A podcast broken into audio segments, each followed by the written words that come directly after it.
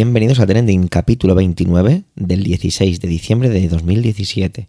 Muy buenas, esto es Trending, un podcast de Milker FM. En él te contamos algunas de las noticias más relevantes de la semana y su impacto en Twitter. Mi nombre es Javier Soler y soy el presentador de este programa semanal.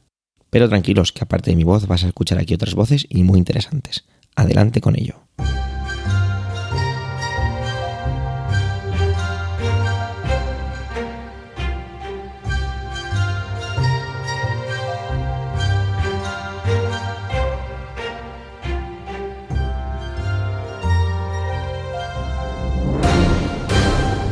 Sí, es verdad, os debemos un podcast porque la semana pasada nos lo comimos. Y es que el llamado puente de la Constitución nos pasó un poco por encima. Pero bueno, dejémonos ya de disculpas y empecemos a entrar en materia de, esta semana. Os dejamos ya con José Antonio, que esta semana nos trae un tema del que la verdad no tenía ni idea de que existía. Es lo que tiene esta época del año, que uno está un poco hasta arriba y es un poco locura. Así que, solo para vuestros oídos, adelante José Antonio.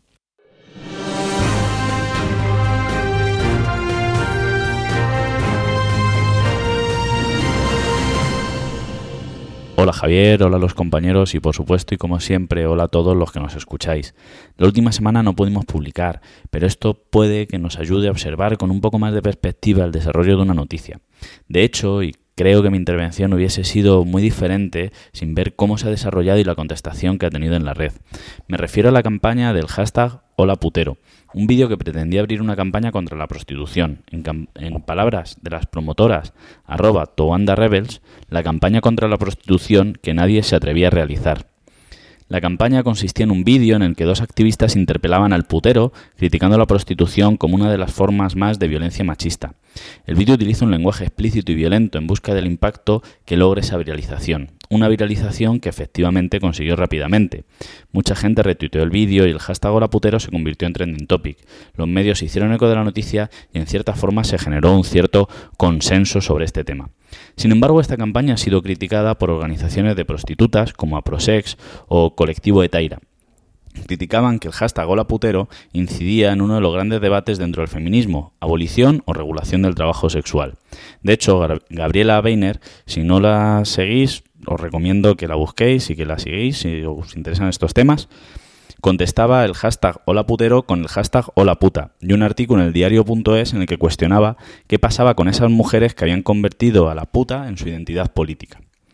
Todo esto puede resultar un poco confuso para los que a lo mejor no, todo esta discusión de las identidades, de género, cultura, raza y demás, les incluso les, eh, les aleje un poco, ¿no? Pero esto es un tema nuclear y que pone en acción todos esos temas importantes, ¿no? De género, cultura, raza, clase, todo esto. Desde estas asociaciones y desde esos otros feminismos, las activistas Tubonda Rebels, las precursoras de Lola Putero, han sido acusadas de paternalistas, etnocéntricas y clasistas. Las han, las han criticado por tomar la voz de las prostitutas, sin pertenecer a ese mundo y sin conocerlo, y revictimizarlas, de alguna forma silenciarlas y ocultarlas. Las han echado en cara que en su crítica a ese hola putero, a ese putero, que objetualiza a la mujer, ellas la han cosificado, diciendo que solo eran unas tetas y unos agujeros, que por supuesto ellas no se veían así. Pero sobre todo han criticado que desde la caricaturización del trabajo sexual se estaban cargando las reivindicaciones de regularización que estos colectivos y activistas pelean día a día. Pero como decía, más allá de la lucha de hashtag, está una de las discusiones más fuertes e importantes dentro del feminismo, abolición o, regulación de la prostitución. He de reconocer que cuando alguna vez he tenido esta discusión, mi posición ha sido siempre la misma. No sé qué posición es la más correcta, pero sí que creo que la peor solución posible es la española, la de regulación total. En España la prostitución está completamente fuera del marco legal y esto es el mejor caldo de cultivo para la explotación. Una actividad no regulada implica siempre una situación desigual de poder. En cualquier caso, voy a intentar exponer los argumentos de estas dos posiciones, la regularización y la y la abolición de la forma más sencilla y clara. Por un lado, las defensoras del abolicionismo defienden que el trabajo sexual o la prostitución no puede ser considerado un trabajo más por las implicaciones morales y estigmatizantes que la sexualidad tiene en nuestra sociedad. Además, se considera propio de una estructura patriarcal y de desigual poder. Debemos tener en cuenta que la inmensa mayoría de los consumidores de prostitución son hombres, tanto heterosexuales como homosexuales. Por supuesto, aquí aparecerá lo de sí, ¿no? Pero hay mujeres que contratan a gigolos y todo esto. vale, pero de verdad, o sea, porcentualmente es abrumador. O sea, los consumidores de prostitución son hombres. Por tanto, como decía, esto se considera una consecuencia de la educación sexual que recibimos los hombres y que convierte la relación sexual también en una relación de poder. La prostitución es considerada una forma más de violencia simbólica y los patrones de consumo así lo acreditarían. Más allá de esto, o antes, por supuesto, lo que se pone es el, el punto en la lacra de la esclavitud sexual. Por otro lado, las defensoras de la regulación lo que defienden es, desde luego, la persecución del esclavismo sexual y la trata de blancas, pero reivindican la regularización como una forma de luchar contra la explotación consideran que la lucha contra el estigma social debe ser una lucha dentro del feminismo y del empoderamiento de estas mujeres. En una charla TED en Argentina, Georgina Arellano, una de las líderes de los sindicatos de prostitutas, contaba cómo su hijo le había comentado que unos compañeros se habían metido con él diciendo que su madre era puta. Y ella, muy preocupada, le había preguntado qué les había contestado. Y el chico les dijo, mi mamá no es puta, es la secretaria general de todas las putas del país. Y se refería a esto como, como un empoderamiento real. Desde las defensoras de la regulación se exige que se diferencie entre la prostitución como sistema de explotación de los proxenetas, las mafias, la trata de blancas y la reivindicación de unos derechos laborales justos que permitan ejercerlo, que permitan ejercer esta actividad efectivamente sin explotación y exigen también sacar la moralidad del debate. Desde luego, y como decía, es un debate muy complejo y que desborda el propio feminismo. Nos introduce en un debate laboral, clasista, incluso racial. Y más allá de esto, tampoco nos ayuda a solucionar este a solucionar, digamos, esta dicotomía los modelos llevados a cabo en los diferentes países. Yo viví en Alemania, un país que ha optado por la legalización de la prostitución durante el Mundial de Fútbol, y los casos de explotación sexual y de trata de blancas no desaparecieron. De hecho, durante el Mundial fue abrumador como habían crecido. Por otro lado, durante un tiempo se puso como ejemplo el modelo sueco, un modelo que lo que hace es multar al consumidor, al putero, pero también en los últimos tiempos ha sido puesto en duda. Y es que probablemente uno de los grandes problemas, de, o el gran problema de, de los intentos de soluciones que se han hecho de una forma paternalista, desde arriba hacia abajo, y no se ha dado voz a esas mujeres que reivindican un modelo diferente. Desde luego, como decía, es un problema muy complejo, pero también es un problema que vale la pena plantearnos, porque de alguna forma nos pone ante el espejo. Muchas gracias a todos.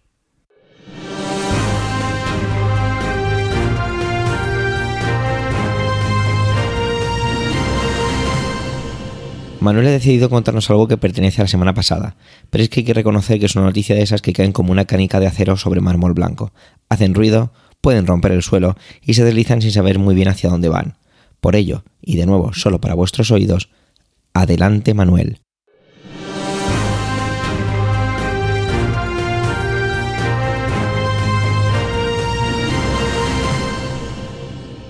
El pasado 6 de diciembre, el presidente de los Estados Unidos de América, Donald Trump, declaró la ciudad de Jerusalén como capital del Estado de Israel. A partir de aquí se ha desatado una serie de acontecimientos protagonizados por una ola de violencia palestina en los territorios ocupados y por movimientos de ficha a modos de declaraciones por parte de países árabes y algún otro más occidental. También por parte de Israel ha habido pues sus propios movimientos de fichas y también la represalia en los territorios ocupados. Para poder entender lo ocurrido, es necesario que hagamos un repaso muy express por la historia de Israel y Palestina. El Estado de Israel es un Estado joven, apenas tiene 70 años de antigüedad, si bien el pueblo judío remonta y defiende su derecho a habitar estos territorios hasta 3.000 años atrás. De allí fueron expulsados por los asirios a finales del siglo VIII a.C. Fue ahí cuando comenzó la diáspora, el exilio, el primero, que luego vendrán más. Desde entonces y hasta 1947 el territorio quedó ocupado por los asirios, babilónicos, romanos, bizantinos, árabes, musulmanes, los cristianos de las cruzadas y finalmente por el Imperio otomano. Tras la Primera Guerra Mundial, los británicos reciben el mandato de la Sociedad de Naciones de administrar el territorio de Palestina e ir dando los pasos necesarios para la futura creación del Estado de Israel. Ahora bien, no será hasta pasada la Segunda Guerra Mundial y con el horrible acontecimiento del holocausto en la retina y el cerebro, que todos se impliquen, o bueno, o que casi todos se impliquen en la creación del Estado de Israel. El sionismo, que es el movimiento que surge a finales del siglo XIX y que toma mucho cuerpo durante la primera mitad del siglo XX, también ha movido sus fichas y ha conseguido que finalmente las Naciones Unidas aprueben la creación del Estado de Israel. La Asamblea General de Naciones Unidas aprobó en 1947 un plan de partición del territorio a través de una resolución, la Resolución 181 del Consejo de Seguridad. En esta resolución se establece un plan por el que se creaba un Estado judío, que fue proclamado al año siguiente bajo el nombre de Israel, y otro Estado árabe, que no llegó a constituirse por las guerras entre árabes e israelíes que se desataron inmediatamente. Según este plan, la región de Jerusalén, que incluía la ciudad y varias poblaciones próximas, como la propia Belén, debía permanecer bajo control internacional como corpus separatum. ¿Qué es un corpus separatum? Bueno, es un término que nos aparece ahí, significa cuerpo separado, y que empieza a utilizarse precisamente a través de las Naciones Unidas. El Corpus Separatum es un ente territorial cuyo futuro estaría regido por un Consejo de Administración de la propia ONU. Esto nunca llegó a ponerse en práctica por las guerras anteriormente citadas. La realidad fue que Israel ocupó buena parte de la ciudad.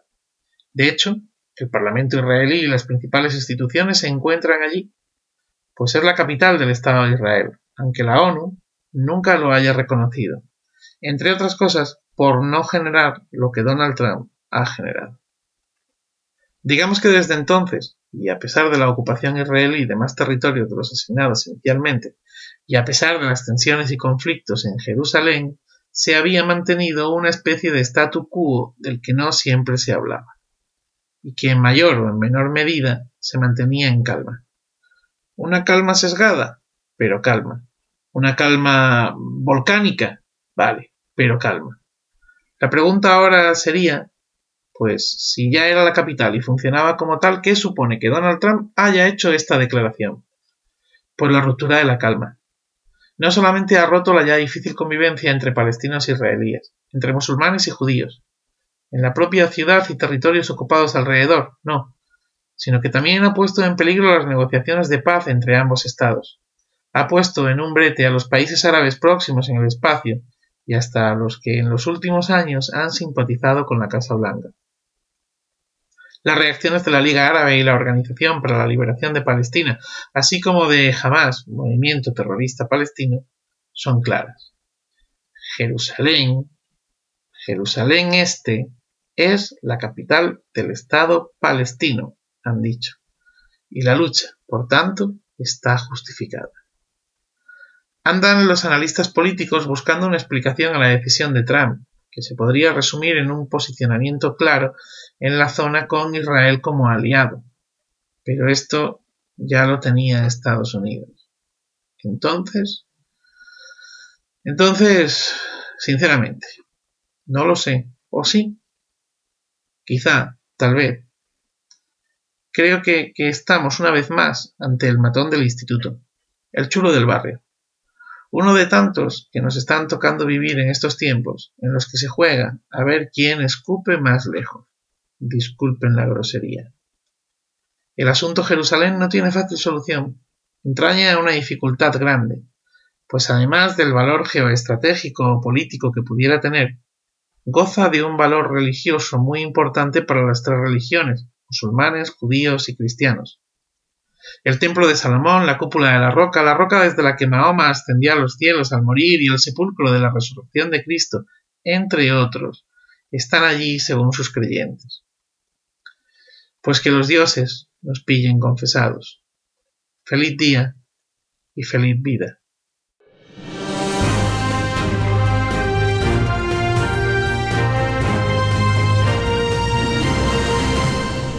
El jueves por la mañana o ya igual fue el miércoles por la noche saltaba la noticia de la compra de Disney, perdón, de la compra de la 20th Century Fox por parte de Disney. Por ello le pedí a Antonio Rentero del podcast Presteno, un compañero que ya se ha pasado varias veces por Trending, que nos contara un poco sobre el tema. Así que aquí y de nuevo para vosotros, adelante, Antonio.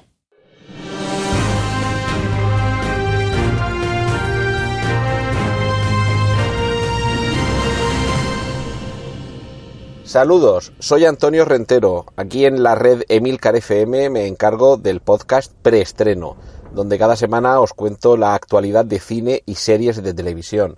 Uno de los argumentos precisamente de esta semana ha sido la confirmación oficial de la compra que ha hecho Disney de parte de Fox, en concreto lo que se agrupa bajo no 20th Century Fox, sino sobre 21 o 21 Century Fox, que por lo que nos puede interesar un poco más es por ese fondo que incluye desde Los Simpson hasta las películas de superhéroes, pasando por franquicias tan conocidas como pueda ser Aliens, Predator y compañía.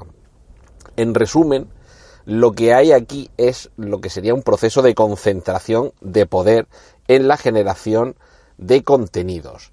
En esencia, Disney, que es una, bueno, Disney sabéis que agrupa también eh, franquicias eh, de creatividad como son los superhéroes Marvel o todo lo que hay bajo el sello Lucasfilm, la Guerra de las Galaxias, Indiana Jones y compañía. Es decir, que se ha convertido primero por sí misma, como Disney tal cual, después adquiriendo Pixar, ya después adquiriendo Marvel, Lucasfilm y ahora el catálogo de Fox o parte del catálogo de Fox, se ha convertido en una gran potencia de la creatividad en cine, series de televisión y publicaciones periódicas, es decir, cómics y demás hierbas y matujos, como suele decir Emilio Cano.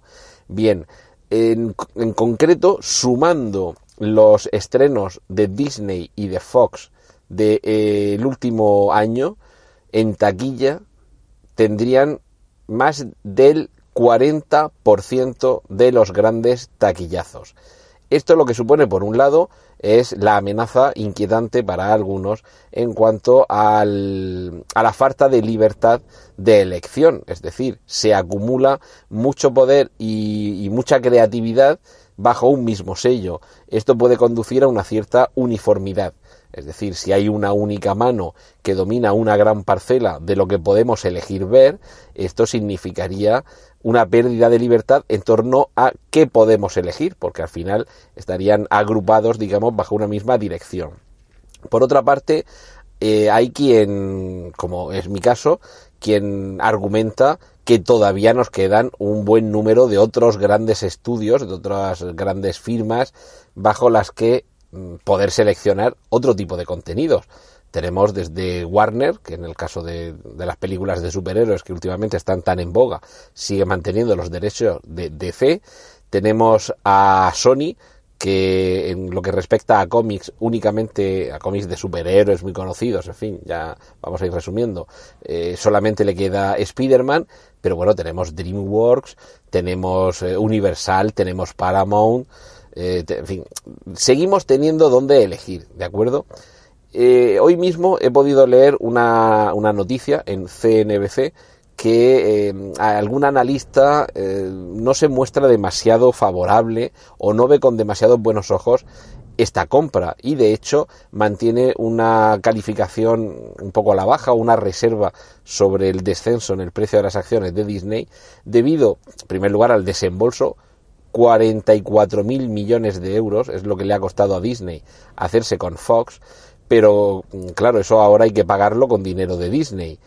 Hay que tener también en cuenta que el nivel de ingresos procedente de la compra de esa, e, ese catálogo, tanto de películas existentes como sobre derechos de futuras películas y de la futura explotación de películas hechas y por hacer, va a suponer una suculenta fuente de ingresos yo realmente no veo tan negativo eh, esa apreciación. Yo no comparto ese criterio y al contrario, si eh, estos analistas que, como os decía esta misma mañana, eh, decían que, que, no le veían sentido a esa compra, sobre todo, y esto es lo que ya no termino yo de entender, si Disney quiere competir con Netflix, con Amazon y su plataforma de contenidos en streaming, con AMC o con HBO, que son otras productoras de contenidos que también disponen de, sus propias, de sus propias plataformas de streaming, pues como digo, no le veo ningún sentido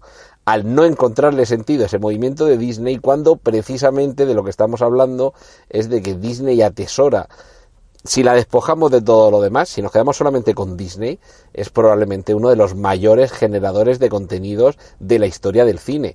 Pero claro, si le vamos sumando todo el catálogo de Pixar, todo el catálogo relacionado con Marvel, todo el catálogo relacionado con Lucasfilm, básicamente Star Wars, Indiana Jones, y si además ahora le sumamos todo lo que tiene Fox, realmente lo estúpido sería no aprovechar todo ese gran catálogo y ponerlo a disposición de los clientes mediante tu propia plataforma de streaming que se supone que el año que viene Disney va a presentar.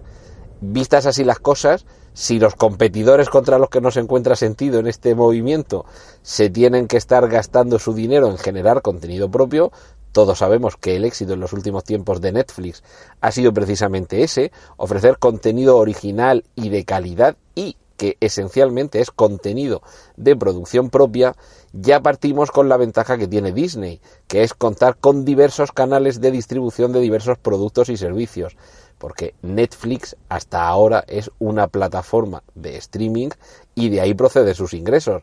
Pero Disney, además de llevarte al cine a ver películas, te lleva a sus parques de atracciones, te vende la ropa, te vende los muñecos y hasta el infinito y más allá. Con lo cual parece un poco del género tonto no disponer de uno de los mayores catálogos de contenido audiovisual del planeta y no lanzar tu propia plataforma de streaming.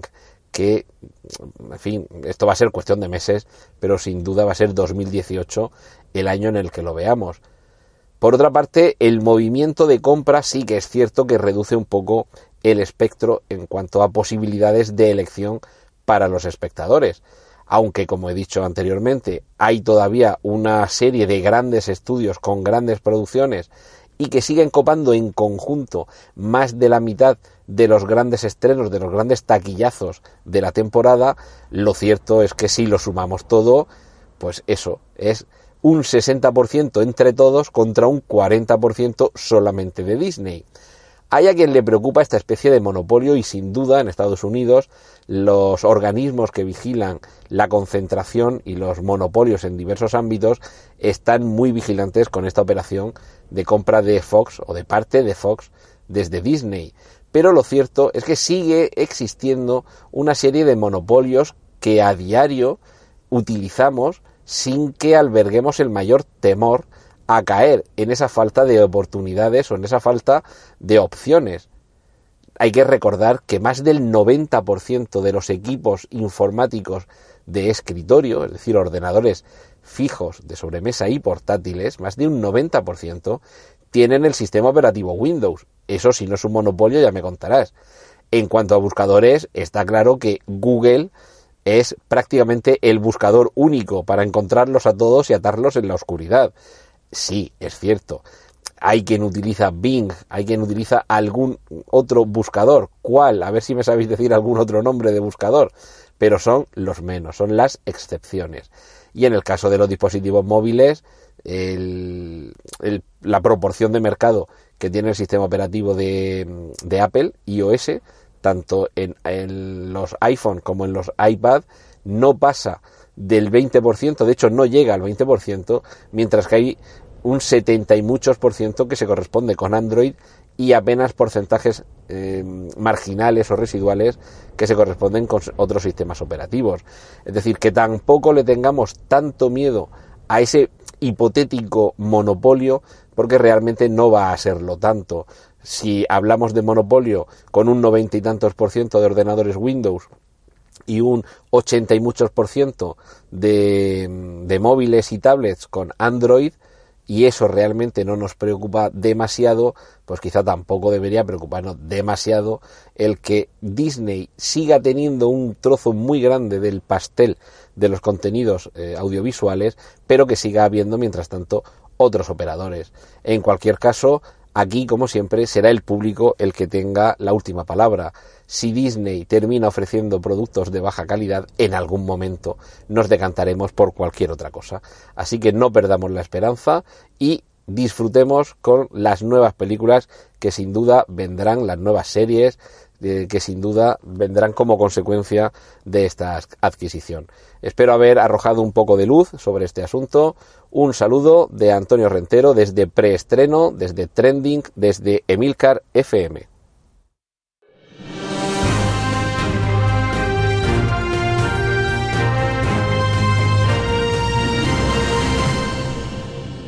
Ahora como un año más o menos, quizá algo más, la verdad es que no me acuerdo muy bien cómo fue, cómo fue la primera vez que oí la palabra Bitcoin. Al leer encontraba cosas como criptomoneda, blockchain, transacciones, cosas que en aquel momento no entendía demasiado. Recuerdo también ver en la televisión una pareja que había decidido hacer su hipoteca en bitcoins. El chico salía justificando su decisión, pero su pareja parecía tener una cara de espero Manolo que no la líes, a ver si vamos a acabar durmiendo en casa de mis padres y te recuerdo que mi padre ronca. Desde entonces, de vez en cuando veía titulares con bitcoins en ellos, pero seguía sin enterarme de, de qué iba el tema. Y vi que poco a poco estas noticias iban creciendo. Estas últimas semanas, de hecho, se ha vestido un poco el tema de cotidianidad, teniendo cosas como que acaba de salir a bolsa, que está subiendo muchísimo, alcanzando casi los 19 mil dólares, llegó a tocar. Vamos, que lo que decíamos se está convirtiendo en algo más o menos cotidiano. Incluso empresas japonesas han decidido empezar a dar parte del salario a sus empleados en bitcoins. También en este país parece ser que hay monedas, perdón, que hay tiendas que aceptan este tipo de moneda para su compra de productos. Por ello me detuve y decidí pedir ayuda. A través de un mensaje de Twitter le pedí a Víctor Correal que me ayudara a encontrar la información para así entenderlo. Pero Víctor es tan majo y amable que me mandó un audio para explicármelo. Conocí a Víctor Correal a través de un podcast, su podcast, llamado No es Asunto Vuestro. Era un podcast que ya ha finalizado, en el que contaba el proceso de creación de, su proyecto empresarial, Guide Doc, una plataforma de streaming sobre documentales. También, y al finalizar el podcast, inició un canal de YouTube junto a Guillem Santapau, llamado Nordic Wire. De verdad, tenéis que ver este canal. Es muy, muy, muy, muy bueno. Sobre todo porque es muy, muy, muy divertido y didáctico. En serio, echadle un ojo. Nordic Wire. Tras escuchar el audio que mandó Víctor pensé, ¿para qué narices voy a explicarlo yo si él lo ha hecho genial? Así que con su permiso he decidido coger ese audio que me mandó de manera personal y ponerlo aquí en, el, en mi intervención. Así que dentro de mi intervención, adelante Víctor. Hola Javier. Bueno, espero que estés genial, que seas súper feliz, que todo vaya bien, que tu familia esté fantástica, etc. Bueno, vamos a ver. Em, yo, mira, siempre que alguien me pregunta eh, por el tema del Bitcoin y lo veo muy alejado de la cuestión, mm, se lo explico con el troco que te voy a contar a continuación. Em, no, es un, no es muy exacto, eh, aunque es real, pero sirve para que se entienda. en primer lugar, para entender el concepto del Bitcoin, tienes que entender que mm, o sea, tienes que entrar en el juego. O sea, em, mira, imagina, si fueras un extraterrestre eh, que viene de otro planeta en el cual nunca han tenido monedas y llegas aquí y ves que los humanos eh, tan gilipollas como nosotros nos intercambiamos cosas a cambio de trocitos de papel. O sea, por ejemplo, te puedes comprar un Tesla a cambio de trocitos de papel, eh, no, entenderían no entenderían absolutamente nada. la moneda es un, un concepto que, bueno, lo hemos vivido desde pequeños y por eso lo vemos tan fácil, pero es una cosa muy extraña. Es una, un concepto que se basa en la confianza, ¿no? Y en la confianza en los bancos y en la confianza en los gobiernos y en los estados. Y como mm, eh, Satoshi Nakamoto, el creador o los creadores del Bitcoin, sabían que poca confianza puedes tener con los bancos y con los estados, y menos si son unos fascistas como los que tenemos aquí en España, pues eh, eh, intentó crear una cosa que fuera más justa.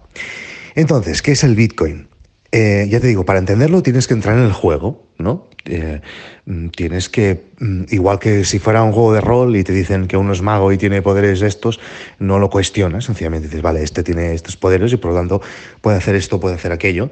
Pues de la, misma manera, cuando eh, tienes que pensar en el Bitcoin, tienes que pensar en unas reglas. Tú te inventas, este Satoshi Nakamoto se inventó unas reglas y para entrar en el juego tienes que aceptar esas reglas.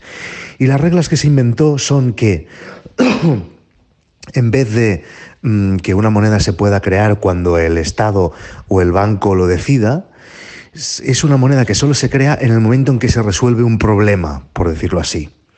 Y eh, para que lo entendamos, eh, ese problema es, por ejemplo, como si fuera mm, que él te dice, pues todas las, todos los números eh, de 10 cifras que sumen 23, por ejemplo, será un Bitcoin. Eso no es así, evidentemente, es un algoritmo mm, súper complicado, siempre el mismo, que eh, si siempre queda ese mismo resultado, eso es un Bitcoin. Entonces, se trata de que esto que tú que habrás leído, los mineros que minan Bitcoins, lo que hacen es intentar buscar la solución a esos algoritmos. Entonces, eh, Satoshi Nakamoto calculó que había ese número finito de, de soluciones a esos problemas. Que eso mucha gente lo plantea como un problema, pero no es ningún problema, porque evidentemente mm, hay bitcoins finitos, pero se pueden dividir para siempre infinitamente.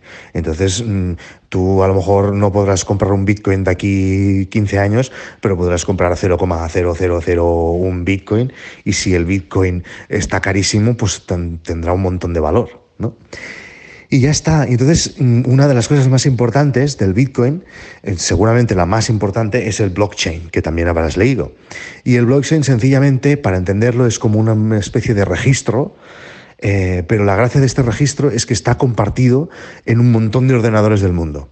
Y en el momento en que se hace una transacción, esa transacción queda registrada al instante en un montón de ordenadores del mundo, de manera que no se puede hacer trampas. O sea, si yo compro este Bitcoin eh, en este momento, queda registrado en un montón de ordenadores del mundo y por lo tanto mm, queda ese registro ahí. Entonces, en todo el momento se tiene el control de cuántos Bitcoins hay, de quién los tiene, de cómo se pasan de un lado a otro, etc.